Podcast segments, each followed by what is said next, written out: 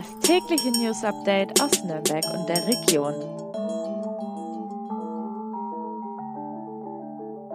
Guten Morgen und herzlich willkommen zu einer Spezialausgabe von Früh und Launig. Ich habe es euch gestern ja schon angekündigt, äh, heute wird es kein News-Update geben. Dafür beschäftigen wir uns mit einem Thema, das äh, leider immer noch eins ist und äh, über das gesprochen werden muss, nämlich sexualisierte Gewalt. Ja, kein leichtes Thema, gerade so am Morgen. Gerne könnt ihr euch die Folge auch für den Abend oder einen anderen Tag aufheben. Auch wenn Menschen dabei sind unter euch, die vielleicht schon sexualisierte Gewalt erleben mussten, holt euch vielleicht eine Vertrauensperson dazu und hört euch die Folge nicht alleine an. Skippen solltet ihr sie aber auf gar keinen Fall, denn das Thema geht uns alle etwas an und es kann auch jeden passieren. Ähm, und das ist mir richtig bewusst geworden, wie ich letztens von dem Fall in Gunzenhausen gelesen habe. Da wurde an einem Samstag kurz vor Einbruch der Dunkelheit eine Frau von bisher unbekannten Tätern von der Straße gezerrt, verschleppt und vergewaltigt. Ja, im Anschluss an die Tat haben die Männer die Frau einfach wieder auf der Straße abgesetzt, als wäre nichts gewesen. Die Täter sind noch immer nicht ermittelt und die Polizei fahndet nach ihnen. Das Ganze fand am 12. März zwischen 18 und 19 Uhr in der Bismarck- bzw. Sichlinger Straße in Gunzenhausen statt. Also solltet ihr irgendwas mitbekommen haben, meldet euch bitte bei der Polizei. In den Show Notes verlinke ich euch auch einen Artikel. Dort findet ihr zum Beispiel die Beschreibung eines Täters und die entsprechenden Kontaktmöglichkeiten. Ja, ähm, sexualisierte Gewalt trifft natürlich auch Männer und Kinder und in den meisten Fällen ist der Täter kein Unbekannter. Stichwort häusliche Gewalt.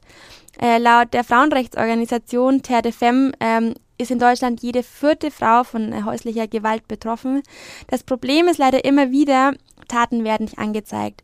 Und wenn, dann steht es vor Gericht oft Aussage gegen Aussage zwischen vermeintlichen Täter und Opfer. Also in vielen Fällen passiert einfach gar nichts. Damit die Chancen bei solchen Fällen ähm, größer ist, hat das Klinikum Nürnberg die sogenannte vertrauliche Spurensicherung eingeführt. Und darüber wollen wir heute reden, und zwar mit Roswitha Weidenhammer. Sie ist Gleichstellungsbeauftragte im Klinikum Nürnberg, hat maßgeblich dazu beigetragen, dass es diese vertrauliche Spurensicherung gibt. Und sie erzählt uns gleich, was es genau ist und welche Bilanz das Klinikum bisher zieht.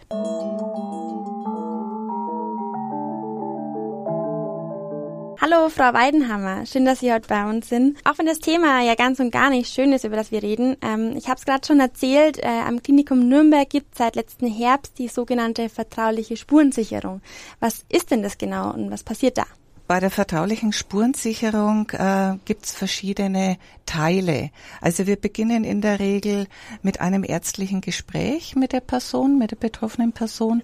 Da wird äh, grundsätzlich erläutert, was äh, gemacht wird im Rahmen der vertraulichen Spurensicherung.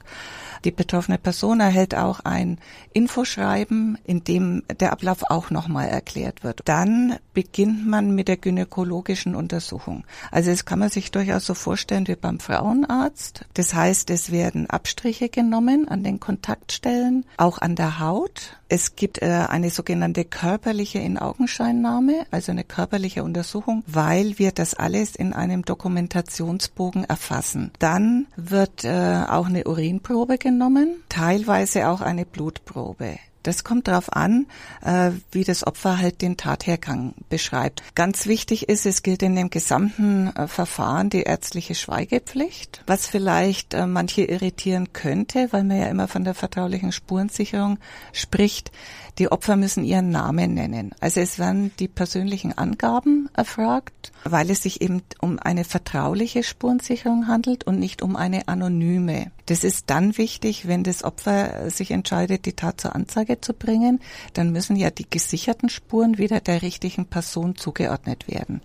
Alles bleibt aber unter Verschluss. Also es kommt da nur ein ganz bestimmter Personenkreis äh, an die gesicherten Spuren, an die Daten. Also ist es quasi so, wenn ich jetzt Opfer sexualisierter Gewalt geworden bin, kann ich das in Anspruch nehmen. Äh, ich muss da zwar meinen Namen sagen, auch wenn das vielleicht im ersten Moment seltsam ist, aber ich entscheide trotzdem, was am Ende mit diesen Spuren passiert. Genau. Sie haben ja im äh, Herbst letzten Jahres angefangen. Mhm. Haben denn das äh, Angebot schon viele in Anspruch genommen? Also wir hatten seit September 2021 neun Fälle das waren bisher nur Frauen, teilweise auch sehr junge Frauen.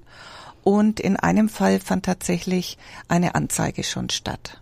Ah, okay. Aber generell können sich auch Männer oder Jugendliche Genau, melden. also dieses Angebot ist äh, gilt für alle Geschlechter, also für Männer, äh, für Frauen, für Kinder, für Jugendliche, egal welche sexuelle Identität die Person hat. Das Alter spielt keine Rolle, auch nicht die Herkunft, auch nicht die Beziehung äh, zum Täter. Also war es äh, völlig fremde Person, war es vielleicht äh, der Lebenspartner oder die Lebenspartnerin enge Angehörige oder vielleicht auch Menschen im, im beruflichen Umfeld, die da übergriffig geworden sind, ist alles völlig egal.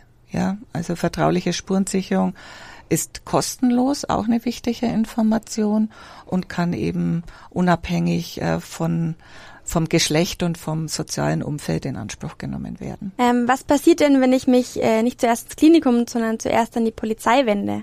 Wenn Opfer zuerst zur Polizei gehen, dann wird der Fall zur Anzeige gebracht. Bei der Polizei gibt es die Beauftragten der Polizei für Kriminalitätsopfer, so nennt sich das, weil es sich bei sexualisierter Gewalt natürlich um Straftaten handelt. Das sind geschulte Beamtinnen, die da als Ansprechpersonen zur Verfügung stehen, aber man kann sich natürlich auch an jede Polizeidienststelle in der Wohnortnähe wenden. Wenn äh, man sich sofort zu einer Anzeige entscheidet, dann wird der Tathergang eben seitens der Polizei aufgenommen.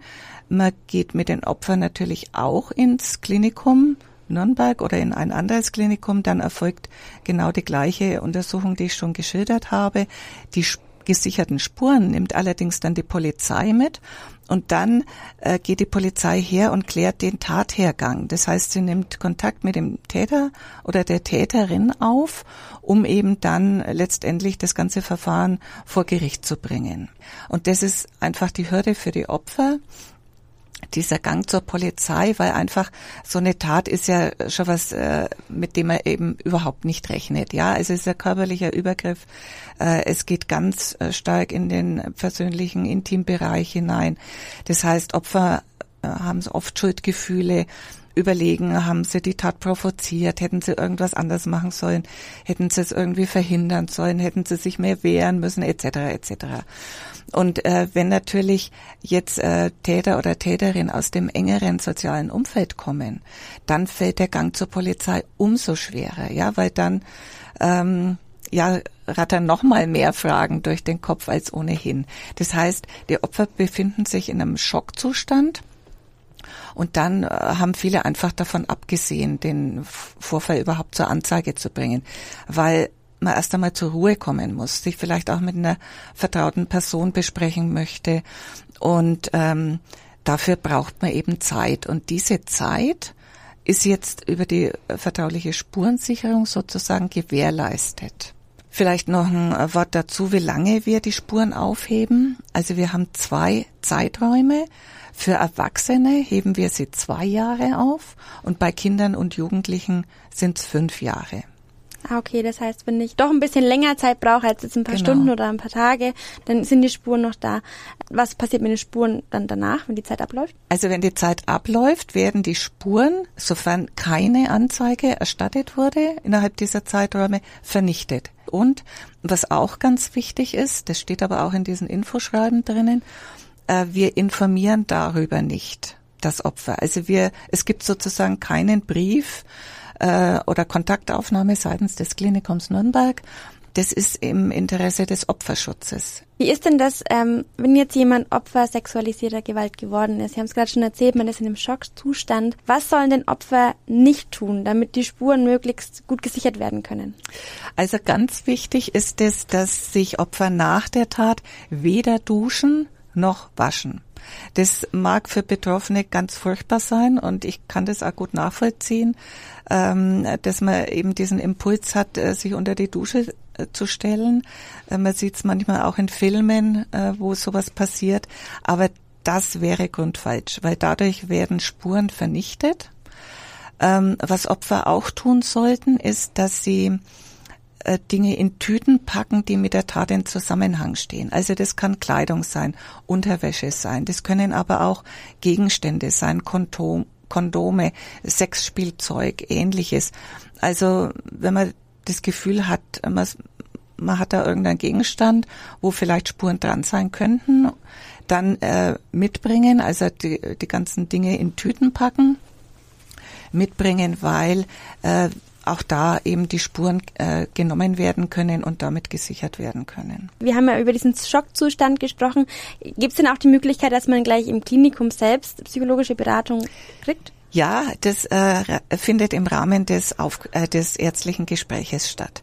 Also das heißt, der behandelnde Arzt oder die behandelnde Ärztin äh, verschafft sich natürlich einen Eindruck, wie äh, das Opfer äh, psychisch äh, sozusagen in welchem Ausnahmezustand es sich find, befindet.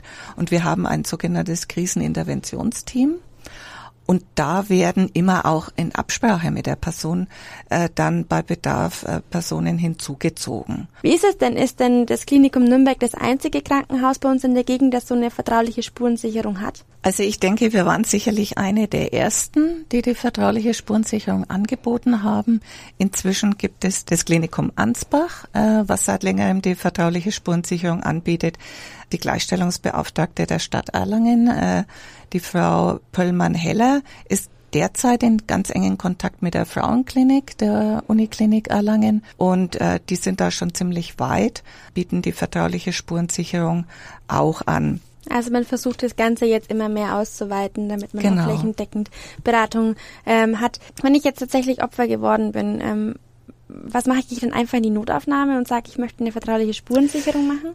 Ja, also das erste ist, äh, wie ich vorhin schon gesagt habe, bitte nicht duschen, bitte nicht waschen, bitte Gegenstände und Kleidung mitbringen äh, und dann in die Notaufnahme gehen.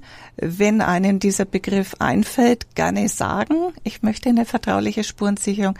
Ansonsten kann man auch einfach erläutern, was einem passiert ist äh, wir haben die Fälle, wo ich gerade genannt habe, sind alle eigentlich im Rahmen von Erstuntersuchungen, Erstaufnahmen bekannt geworden. Also das heißt, man hat unsererseits vom Klinikum Nürnberg äh, die Betroffenen angesprochen und hat gesagt, wir haben auch die Option der vertraulichen Spurensicherung. Möchten Sie das in Anspruch nehmen?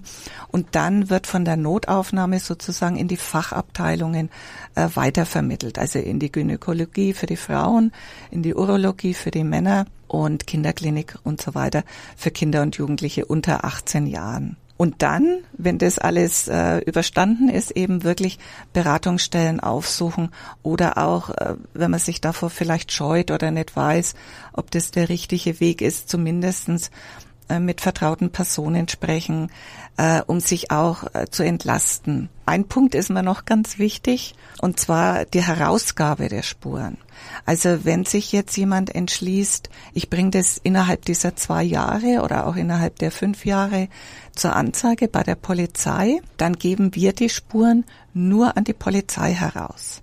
Ah, okay. Die hat dann einen richterlichen Beschluss dabei, der eben sicherstellt, dass das auch die richtige Polizei ist und so weiter. Also wir händigen nicht aus an das Opfer oder auch an Angehörige, egal was, was äh, die Personen auch sagen, warum sie die haben möchten. Jetzt stelle ich mir noch ähm, zum Schluss die Frage, wie ist das? Muss man denn dann wirklich verletzt sein, um ins Krankenhaus zu gehen? Also man muss jetzt nicht körperlich äh, verletzt sein, also sprich irgendeine blutende Wunde haben oder irgend sowas, äh, sondern das ist eigentlich der eigene Impuls sozusagen. Die Wahrnehmung ist natürlich unterschiedlich, ja. Aber ich sag lieber einmal zu oft ins Krankenhaus und lieber einmal zu oft ist in Anspruch äh, genommen, als äh, die Zeit eben verstreichen zu lassen, weil alles also Spurensicherung hängt auch viel mit Zeit zusammen. Also man äh, bitte nicht davor zurückscheuen und sagen, ach na ja, das ist ja nicht so schlimm. Ähm, da gehe ich jetzt nicht hin, sondern lieber das einfach in Anspruch nehmen. Lieber einmal mehr. Lieber einmal mehr als einmal zu wenig. Okay. Äh, darf ich vielleicht noch ganz kurz auch was zu den Männern sagen? Ähm, äh, sexualisierte Gewalt gegenüber Männern ist äh, ein großes Tabuthema. Deshalb haben wir bisher da auch noch keine ja, Fälle oder Zahlen. Ich möchte aber trotzdem äh, ermutigen, dass auch Männer dieses Angebot in Anspruch nehmen. Also sexualisierte Gewalt passiert unter Männern, passiert aber durchaus auch von Partnerinnen, also von Frauen. Es ist, und das macht es eben für Männer oft so schwierig, sich dahingehend zu outen oder es zu schildern, aber auch ja, diese Fälle, wo Männer betroffen sind, werden mit der gleichen Vertraulichkeit behandelt. Also man muss sich da keine Sorgen machen. Und die Untersuchung verläuft ähnlich wie in der urologischen Praxis. Also wenn Männer zur Vorsorge Untersuchung gehen. Also so ähnlich kann man sich das vorstellen. Äh, recht viel anders wird es in der Klinik auch nicht äh, ablaufen. Ja, vielen Dank. Ich, äh, Sie haben ja auch jede Menge Infomaterial hier mitgebracht, welche Anlaufstellen es gibt und was man tun kann, wenn man eben Opfer geworden ist. Ähm, das sind unter anderem Flyer von der Frauenberatung und im Hilfetelefon dabei. Ähm, das Ganze packe ich unseren Hörerinnen und Hörern in einen Artikel zum heutigen Podcast. Den Link findet ihr dann auf nn und auf nordbayern.de. Ja, damit würde ich sagen, vielen Dank, dass Sie da waren.